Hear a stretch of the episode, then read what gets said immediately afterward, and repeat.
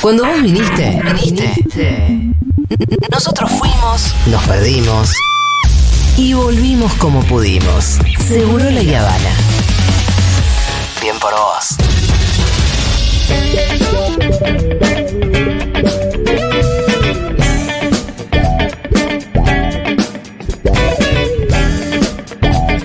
Bueno, le damos la bienvenida a Juan Manuel Cargui, a Fede Vázquez. Hoy la columna de Juanma está eh, de alguna manera intervenida por los tristes acontecimientos que conocimos ayer, que es eh, el fallecimiento de Mario Weinfeld, un periodista que a, por lo menos a tres de los cuatro que estamos acá nos atravesó mucho. Creo, Pitu, que vos... Yo lo leí mucho, sí, sí. Ah, sí, sí. de, por- de leerlo. De leerlo Bueno, 12, entonces a los cuatro. Sí, sí, de leerlo mucho. de- Y seguramente a muchos oyentes también les va a pasar que van a extrañar mucho la columna del domingo.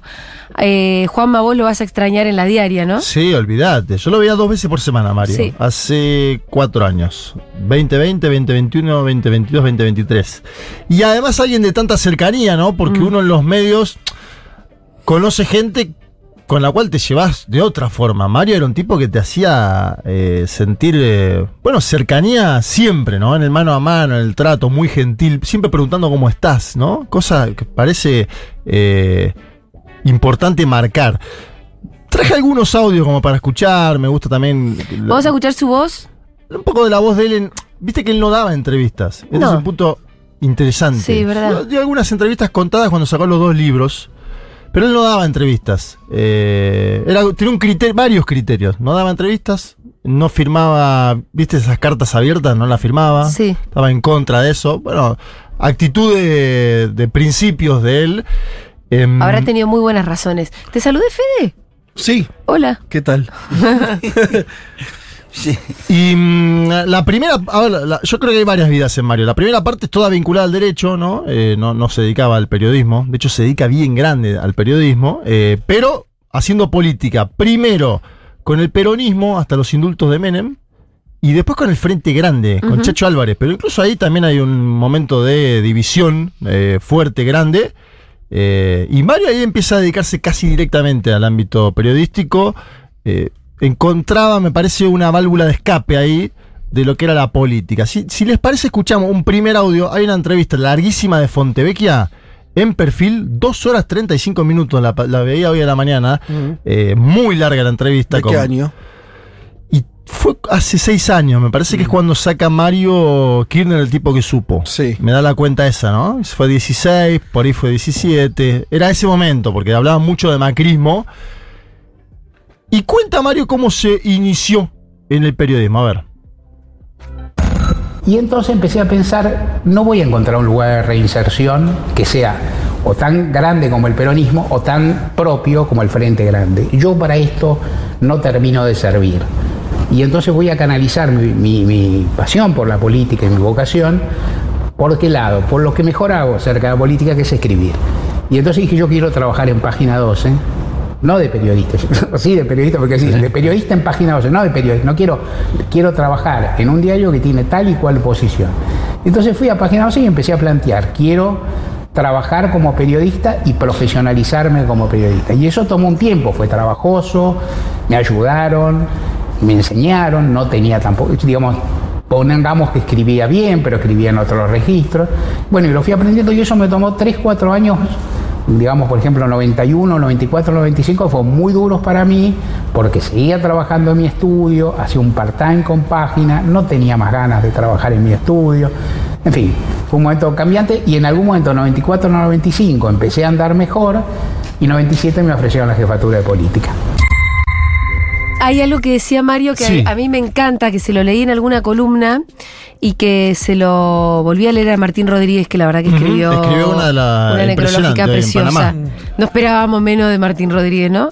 Eh, Yo tengo mi que top escribe tan esa. lindo, que escribe tan lindo Martín y que Sí. fue muy cercano, muy cercano a Mario. Yo, Cercanísimo. digamos, Viste que yo Es- fui parte de gente a Sí, pie, no nos yo creo que cruzamos. su- si vos decís el heredero natural de ese equipo es Martín, digamos, Bueno. la sensación, ¿no?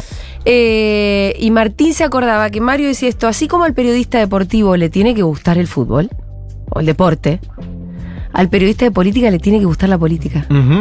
Eh, y me parece una definición tan preciosa de Y a verdad. la vez simple, ¿no? Muy simple, y, digamos. y- y muy profunda también al mismo Sí. tiempo. No es algo obvio, porque hay muchos periodistas políticos que hace mucho tiempo lo único que hacen es maltratar y denostar a la política, ¿no? Sí. Como composiciones de una falsa objetividad o, o- o maltratando cualquier tipo de cosa que, que tenga que ver con la discusión, con la rosca, todo esto, como si no les gustara. Y bueno, Mario asumía también que venía de la militancia y que a él la política lo apasionaba y se le notaba. Sí, y a la vez Y ponía, con un propósito, ¿no? ponía límites también, viste, en su trabajo periodístico. Es decir, esto de, de sacar a funcionarios todo el tiempo, él ahí ponía límites. Si había algún Sí. productor que decía saquemos a tal, a tal, decía, bueno, Él no pará- quería sacar a pará un un poco, veamos cómo lo orientamos. Bueno, su programa se llamaba Gente de a pie por Sí, eso justamente. Era claro. toda una bajada de línea. Eh, y una posición, la de decir, sobre qué cosas queremos hablar en este programa. Está bueno esto de lo- la crítica, hasta dónde llega la crítica, porque él te era militante por un lado, pero viste que está la simplificación de la derecha, que es el periodista militante, entre comillas, que ellos caracterizan, es alguien que Sí. está a favor de todo, ¿no? Claro. Que no tiene matices, digamos. Y la política también es tener matices. Entonces Mario explicaba en este segundo audio que vamos a escuchar de esa entrevista larguísima con Fontevecchia, dos condiciones difíciles de compatibilizar. Una, ser orgánico, Sí. pero a la vez ser crítico. Claro. Que es bravo también en un Sí. punto. Y eh, creo que eso lo terminó llevando. Acuérdense que Néstor Kirchner le decía compañero crítico. Tuvo un vínculo bastante cercano con Néstor Kirchner. Y te agrego esto, me acuerdo una vez que Cristina, no sé si oralmente o vía Twitter, le- lo citó a Mario y dijo, un periodista nada complaciente dijo tal cosa, tal Y cosa. es lo que pasó ayer con Alberto. Y él se sintió, me acuerdo porque en ese momento yo trabajaba con él, halagadísimo Y claro. con que le digan nada complaciente. Era como, bueno, claro. Alberto ayer dijo más o menos, me criticó un montón al final, Sí. lo cual también era cierto, porque yo trabajé, digamos, estos últimos años, y, y además estaban validadas las críticas al gobierno de Alberto. Pero digo. claro, ¿qué esperaba? Eh, bueno, pero dice, aún así no me negó, no me negó su amistad, dijo algo así. Me pareció una frase Sí. muy interesante. Linda, linda frase de Alberto. Eh, escuchemos este segundo audio donde se pone a, a pensar esto del compañero crítico.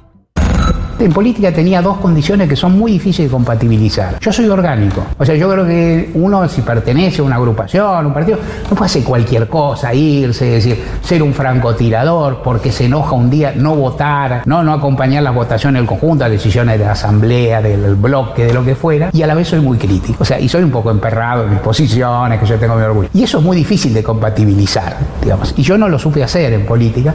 El periodismo me pareció más agible. Entonces, ¿qué, ¿por qué compañero crítico? Entiendo que por eso. Porque quien me veía, veía por un lado que yo acompañaba en general las posiciones y que por otro lado marcaba algunas diferencias y que las marcaba. Entonces, bueno, sos un compañero, sos un compañero, pero a la vez sos crítico. Esto era así. A veces lo decía, en general, inclusive yo cuento alguna anécdota así, él cuando me decía el compañero crítico era medio a favor. Me gusta, el- era medio a favor, Sí, ¿no? sí, sí, Como eh, había ese y vuelta, ¿no? El- él siempre se acordaba de una vuelta que en aquella famosa cumbre del por qué no te callas a, a Hugo Chávez, él estaba entrevistando a Cristina, ¿sí? Y se acuerda que llega, y lo contaba siempre en su programa, por eso no, no, no hago una infidencia en contarlo, que llegó Néstor como un nene. Ah, no sabe lo que pasó en la cumbre. Ah, sí. Claro, y imitaba hasta la voz. eh, y que Cristina, como ya era eh, en ese momento presidenta electa o estaba camino a hacerlo, le preguntaba cuestiones más institucionales. Pero ¿qué dijo José Luis por, por Rodríguez Sí. Zapatero, el presidente de España? Acuérdense aquel famoso cruce entre eh, Juan Carlos de Borbón, el monarca español, y Hugo Chávez, ¿no? Eh, bueno, tiene, tenía 200.000 anécdotas de esa, Mario, del... Yo a la vez creo que era un gran formador de equipos. Bueno, eh, eh, vos estuviste eh, presente en, en ese programa, hablábamos de Martín antes. Mariana Enríquez, que hoy saca una columna también contra tapa de página 12, una de las escritoras más importantes de la Argentina. Era columnista de Mario. Seguía siendo, no, pero seguía yendo, Claro, Julia. y seguía ver, haciéndolo. En otro momento vos decís otra persona, Claro, ya está. se va, está en la casa, tranquilo, no, no tenía ningún, no tenía ningún motivo, Sí. Mariana, para ir más que el querer hablar con Mario y estar con Mario incluso ahora, ¿sí? Eh, De hecho está en Dinamarca ahora, estaba muy sufrida obviamente en los grupos de WhatsApp que, que compartimos. Escribí una nota espectacular en la contratapa hoy de, de página. Eh, José Natanson, la- otro, no la leí descu- todavía. descubrió mucha, yo creo que descubrió muchos, o no sé si descubrió, pero fue olfateando. Padrino de mucha gente. Victoria de Masi, por ejemplo, la Mm. sumó este año a Gente de a pie los lunes. Victoria de Masi, una de las mejores plumas de los últimos tiempos para mí del periodismo argentino, Mario detectaba algo ahí y sumaba al equipo. ¿sí? De hecho, saca una muy buena nota también eh, Victoria eh, de Masi. Me hablaron, todavía no la leí tampoco. Estoy, estoy anotando todo lo que tengo que leer. No, pero vamos Para a, seguir Vamos a tener tiempo manera, aparte, ¿no? Va a haber tiempo, va a ser un duelo, no sé quién se lo leía. Hoy en página hay como 20 notas, o sea, eh, en, en todo, en el diario esa hay notas, en Panamá hay muchas notas, porque claro, toca muchas aristas, mucha gente que lo conoció. Eh, y acá tuvo un programa, ¿no? Tuvo, Él fue columnista claro. Por eso. del programa de Pepe y Gaby de Total Interferencia. 2019. Él estaba en ese momento muy, muy dolido porque lo habían despedido de Radio Nacional. Una gestión. Sobre todo, pensé la palabra nefasta, pero hay algo peor que ser nefasto. Que es ser eh, ingrato, que es ser. eh, que es, eh, es un paso más allá. es la falta de respeto, ¿no? Ajá. Sí. Es como. Hay, hay un momento. De, algunos dicen que tiene que ver con esa banalización del mal, pero que. Bueno, sacarle el programa a Mario. eh, fue eso. Un tipo que había hecho una. que, tenía, eh, por supuesto, eh, carrera suficiente. y que además, en sus maneras. Eh, tampoco era, justamente por todo lo que contabas antes, Juanma, no es que era alguien que era un tirapiedras, este, que va a decir, bueno, no, es insostenible. Entonces, fue una. fue realmente danino. Dentro de una gestión danina en general, la de la cultura y los medios del macrismo. Y en ese contexto, este, eh, bueno, nosotros lo recibimos acá con mucho cariño, como, como quien brinda, como alguien, alguien que, que recibió un golpe, decís, bueno, viste, vení que te, que te hacemos unos mimos acá.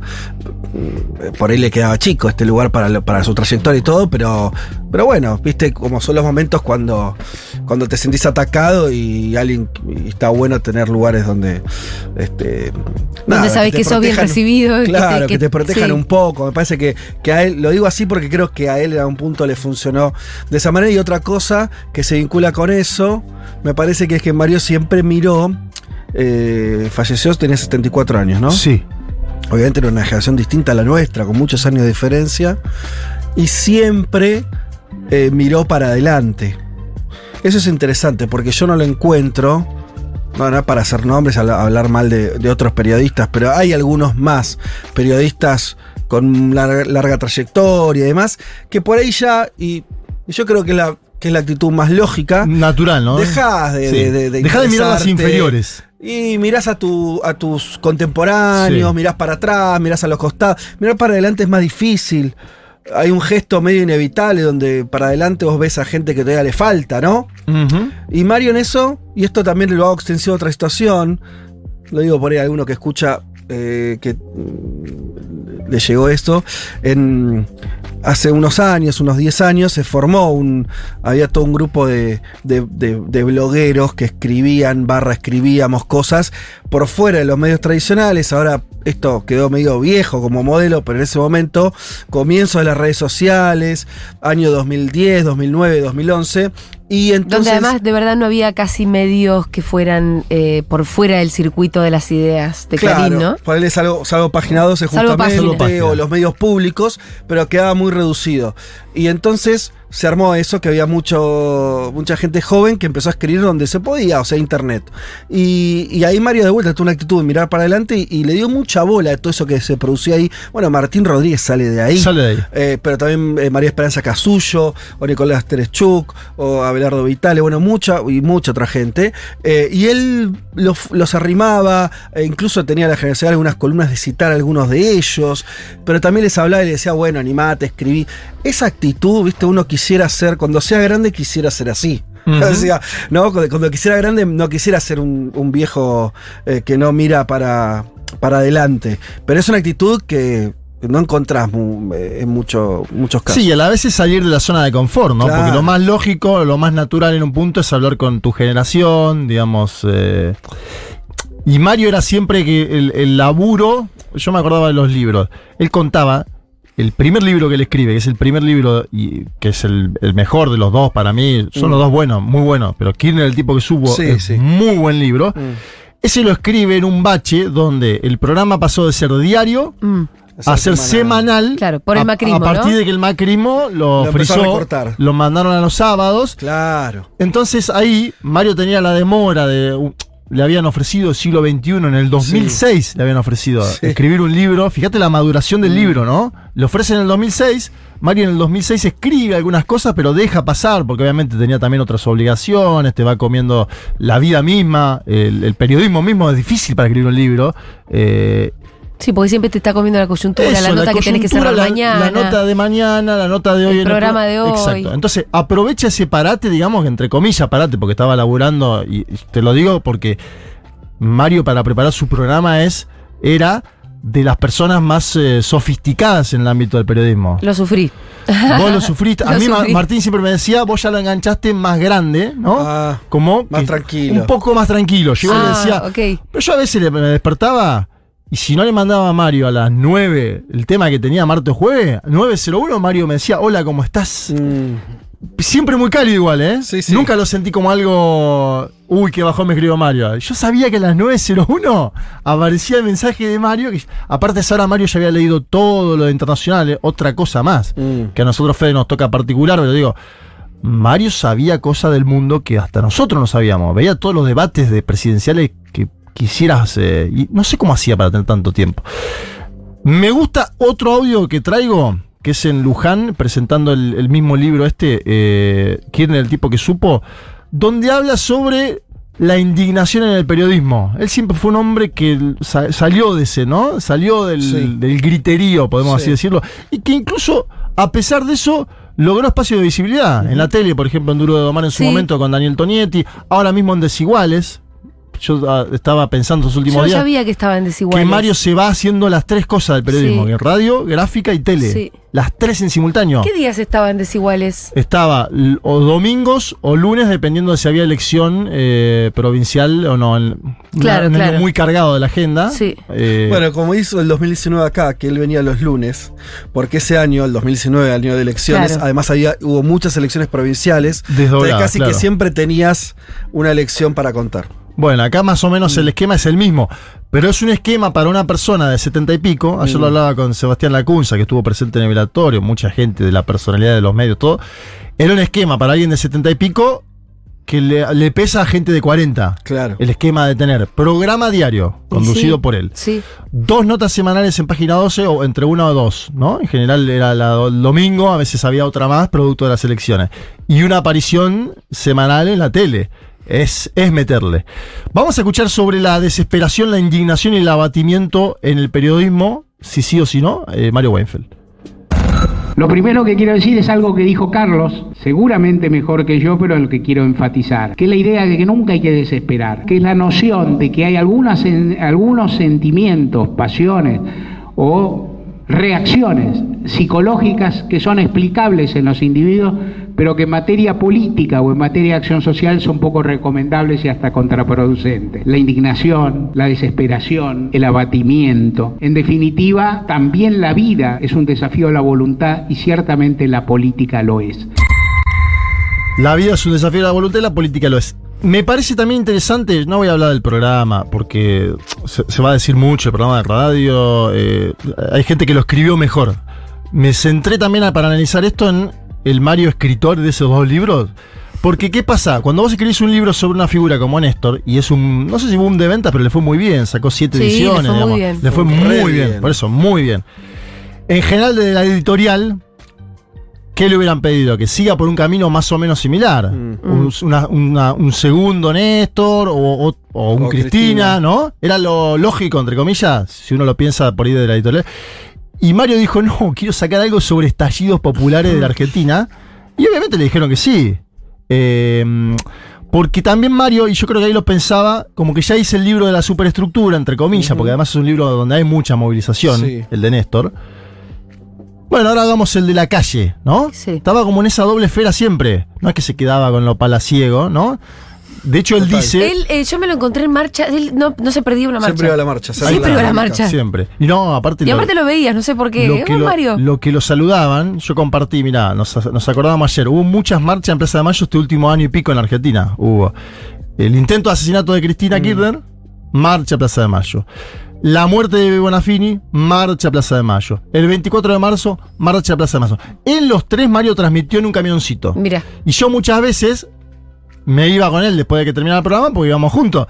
La gente no sabe cómo lo paraba, pero viste el nivel estrella de. Y él me decía, él decía, bueno, es este es un mundo, me decía. Tampoco te piense que me paran. Sí. Sí, ¿no? si voy al supermercado no pasa lo Sí mismo. decía que le había pasado cuando estaba con el flaco Tony de Enduro de Omar, que la gente en ese momento con la tele Sí. era eh, mucho más que ahora, igual lo sigue siendo, ¿no? Pero ahora con YouTube eh, sí. como que también cambia ese tema. En ese momento él decía que lo empezaron a le le empezaron a hablar en la calle, que para él era algo novedoso.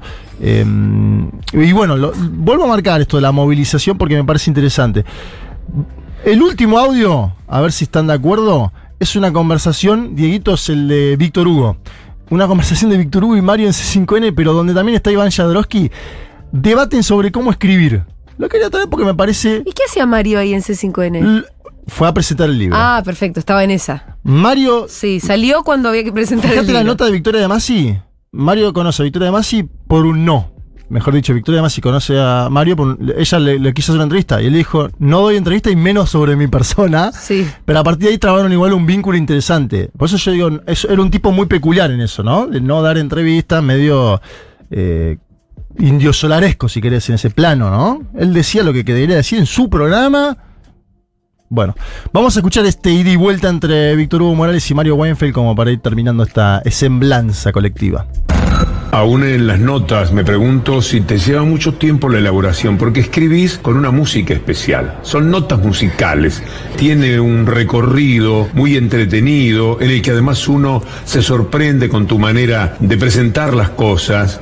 Uno se da cuenta que siempre, por más que sea información periodística, está leyendo algo de, quien se esfuerza por hacerlo literatura. Ahora, ¿a vos te da trabajo eso? Sí, me da un trabajo muy grato en general. Para escribir una nota, la tengo pensada total, una nota de dos páginas, toda pensada en mi cabeza, de punta a punta. No es que la escriba igual después, porque ni siquiera escribo mucho, puedo escribir una ayuda de memoria, tres macanas, pero ni siquiera. Pero sí la tengo pensada toda. En lo básico que voy a decir, que ponele que eso uno sabe, porque bueno, hay un par de ideas, pero también en su desarrollo, te diría que en alguna broma, en alguna ironía. Después, al correr de la escritura, por ahí cambias, pero yo la tengo escrita de punta a punta, lo cual quiere decir que en general yo le dedico tanto tiempo, un poco más de tiempo, un poco menos de tiempo a pensar la nota que al momento de tipearla. Cuando la tipeo, no es que me esté dictando a mí mismo, pero Pero además hay un gran disfrute en escribir, porque eh, eh, es lo mejor que le sale a uno. La oralidad tiene tantos tropiezos, tantos inconvenientes, corregimos tanto sobre la marcha. En cambio, la escritura, cuando uno consigue algo de cierta belleza, que es un- una característica tuya, cuando uno consigue redondear una idea,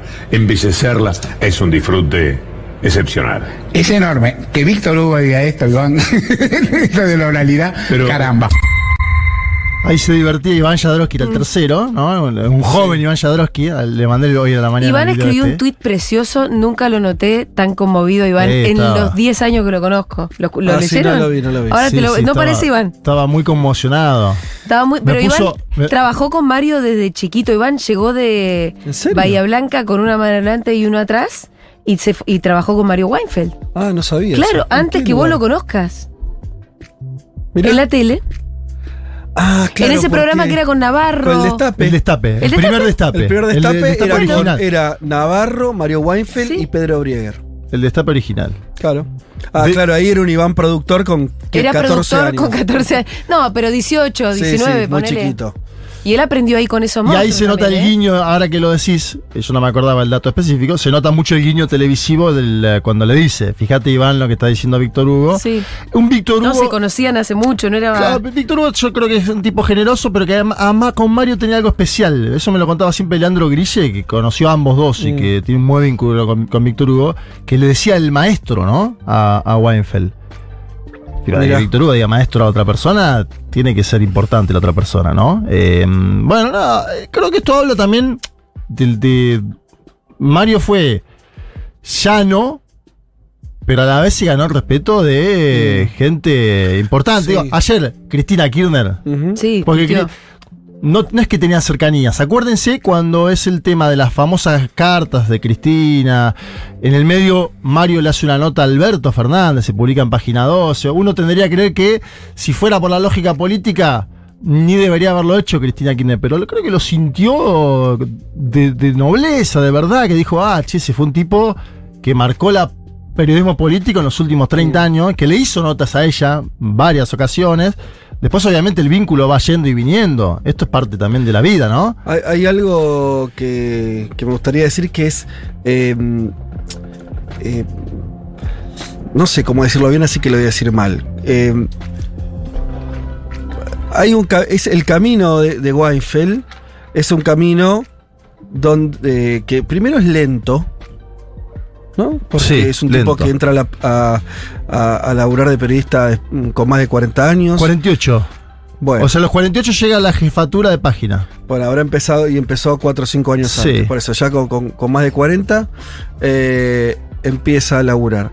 Eh, la, entre comillas, el reconocimiento y la fama le llegan mucho, Mucho después, después. porque casi accidentalmente empieza, bueno, accidentalmente no, pero empieza a laburar en la radio en los años 2000, o sea, como 10 años después de empezar en el periodismo, y mm, circa 2010 en Duro de Mar en la tele, fíjate, ¿no?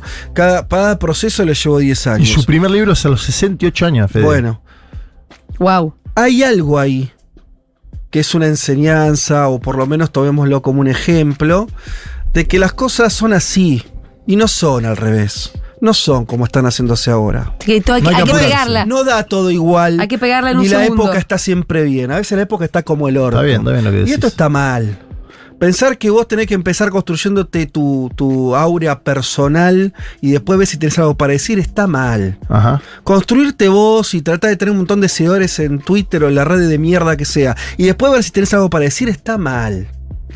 Si a los pibes les salió así porque así está el mundo, yo lo entiendo. Pero empiecen a ver ejemplos porque así no llegas a ningún lado.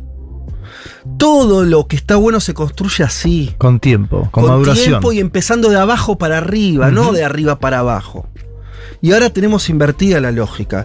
No es culpa de los pibes, es culpa de- del mundo, pero Sí, sí, del sistema, diría que los Lisa. que puedan al menos hagan ese camino. Porque vos ves a muchos desesperados por ser alguien y cuando están no tienen nada.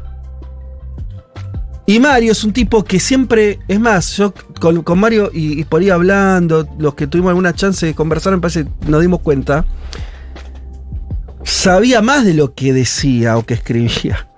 Porque para escribir eso, para hablar así, tenés que saber más de lo que comunicas. Sí, Y en general, viste, nos pasa todo, que medio comunicamos todo lo que sabemos, ¿no? Porque no sabemos mucho. Pero la- la- el momento de, de, mm, de construcción, del momento de pensar tu carrera, las cosas. Viste, Hay, eh, las cosas se maceran, las cosas llevan tiempo, llevan esfuerzo. Y lo, lo menos importante, vos decías esto de que el chavo no da notas, vos lo, planteas por, también por una cuestión medio hasta, bueno, como que es un laburo, pero creo que hay otra cosa también, ¿no? Que lo importante no soy yo, lo importante es lo que estoy haciendo. Claro, el periodista nunca pro- protagonista. Exacto, El digo, no sos, eh, no hay, eh, incluso hay una cosa ahí, viste, la, la- la idea esta de como cuando eh, en sus notas de inventar personajes. el politólogo como- sueco. Claro, viste, como.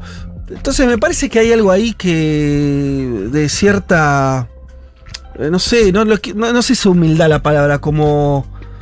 mm, eh, bueno, como dijo el Pitu, no ponerse en el, el centro absoluto de la cuestión, Sí, no- sino que tu trabajo sea lo que esté en No el es, centro. claro, no es humildad, pero sí por lo menos la ausencia del narcisismo. Mm, Narcisismo vulgar que, que, sí. que están de esta época, ¿no? Sí. Y de redes sociales y de eso, como decías vos, de, de- de sentir que vos la tenés que pegar, que vos sos el centro, que todo pasa alrededor tuyo y después que, que lo que, que todo pasa por vos y... Y hasta me Y- ¿sabes lo que me imagino? Algo me lo- una, una vez me dijo esto, lo- hablando que, que en un momento lo empezaba a reconocer en los cines. Se iba a ver una película. Y antes él ya era. El chiste fue que lo reconocía lo mismo que lo leían de hace 20 años, pero Claro. no sabía la cara que No tenía. conocía la cara. Y solamente cuando estuvo en la tele, empezó la gente, por ahí los mismos que lo leían desde hacía 20 años en página, unir cara, ¿no? Entonces, yo creo que debe ser muy bello haber transitado el camino así y que sea el final donde vos empezás a recibir los premios y el reconocimiento y que no sea todo al revés. No sé si se Sí, entiende, sí, ¿no? se como entiende, se entiende como que tiene que ser así. Así es. Y porque así también me parece que Es que por eso, vos. sí, aparte así eh, es mejor. Era mm, la calidad de, de Weinfeld era otra que la que podamos llegar a tener cualquiera de nosotros. Por todo un, un- un recorrido en donde en realidad fue metiéndole a esa formación que terminó haciéndolo un periodista brillante y una mejor persona, un ladrillito por cada vez. Sin desesperarse. Sin o desesperarse. Como, el, el audio que vos traías de él, que está bueno, esa como de. eh, sin, sin, sin desesperarse, sin bajonearse, sin, sin sobreactuar emociones. Esto que él decía que era malo para hacer política, pero que es malo casi para cualquier cosa, ¿no? No, qué sé yo. Igual es como un combate contra los dispositivos que ahora los, que estamos este, agarrados, ¿no? Que Le- te- si quieren leo el mini texto de Iván. Hay Dale. muchísimas cosas para leer, de verdad. Creo que hay que entrar a página porque además, eh, por lo menos, el portal eh, a él le hubiese causado una gracia. Porque son todas notas Son solamente de Mario todo Weinfeld. Todas fotos de Mario Weinfeld. Eh, le hubiese dado un poco de pudor seguramente. Y bueno. Pero, pero a quien no le gusta un poco de reconocimiento. después y estas también. cosas se hacen después. Em, y pasó algo gracioso en el velatorio que yo creo que a Mario le hubiese divertido especialmente. Que era que en el mismo lugar, en el piso de arriba, estaban velando a Aldo Neri, para quienes no saben, un radical como que fue ministro de salud, ¿no? Sí. Así, radical de alto nivel. Entonces ayer había eh, gente con rango ministerial, tanto radicales como peronistas. Algunos iban al piso de arriba, otros iban al piso de abajo, pero se dio una comida de enredos donde algunos además hacían doblete porque la trayectoria de Vital, por ejemplo, de Ginés González García, lo había llevado a los dos velatorios el mismo día, en el mismo lugar. Eh, y un poquito también de Gil Lavedra confundiéndose y entrando en el de abajo. Yo creo que a Mario todo eso lo hubiese divertido mucho, especialmente. Era una escena. Era una Sí, escena que él hubiese, sí, sí. Sí, para hacer una crónica. era. Para hacer una claro. linda crónica, él para hubiese encantado. Sí, así que si en algún lugar lo pudo ver, seguramente se divirtió con eso. Bueno, hay un montón de cosas para leer en realidad lindas. eh, sobre Weinfeld, pero no, como yo había citado a Iván, lo quiero leer porque Dale, bueno, es amigo de la eso. casa y nos, nos sorprendió un poco este El Iván humano. el, el este Iván, ¿no? Mario es un militante, un abogado, un cuadro político, un periodista único, luminoso, honesto, formado, docente. Pero mucho más que cualquiera de esas cosas, es un ser humano excepcional. Y sí, es. Porque de gente así, ya no que no se fabrica, tenemos la obligación espiritual de hablar en presente. Por él, pero sobre todo por nosotros. Lindo. Muy lindo. Sí, con eso no, nos va. Esto es una semblanza colectiva y la vamos a seguir haciendo, Sí. porque ve- vendrán más días, más posibilidad de pensarlo. Yo creo que no va a hacer mucha falta en este contexto electoral, lo digo de verdad, pero que a la vez que también en un momento para una persona que sufrió mucho en términos políticos, que las pasó muchas, ver otra vez la posibilidad, ¿no? De la que la extrema derecha llegue No, al un, gobierno. y un cachivache como Milei. Por eso, imagínate. Yo casi que digo, bueno, sí, Mario, vos no te merecías. Después de una vida tan comprometida, que te- ver a Milei llegar a presidente, por ahí mejor ahorrárselo, ¿no? Uf. Bueno, Esperemos ese no fue esperemos nuestro no saludo para Mario Weinfeld.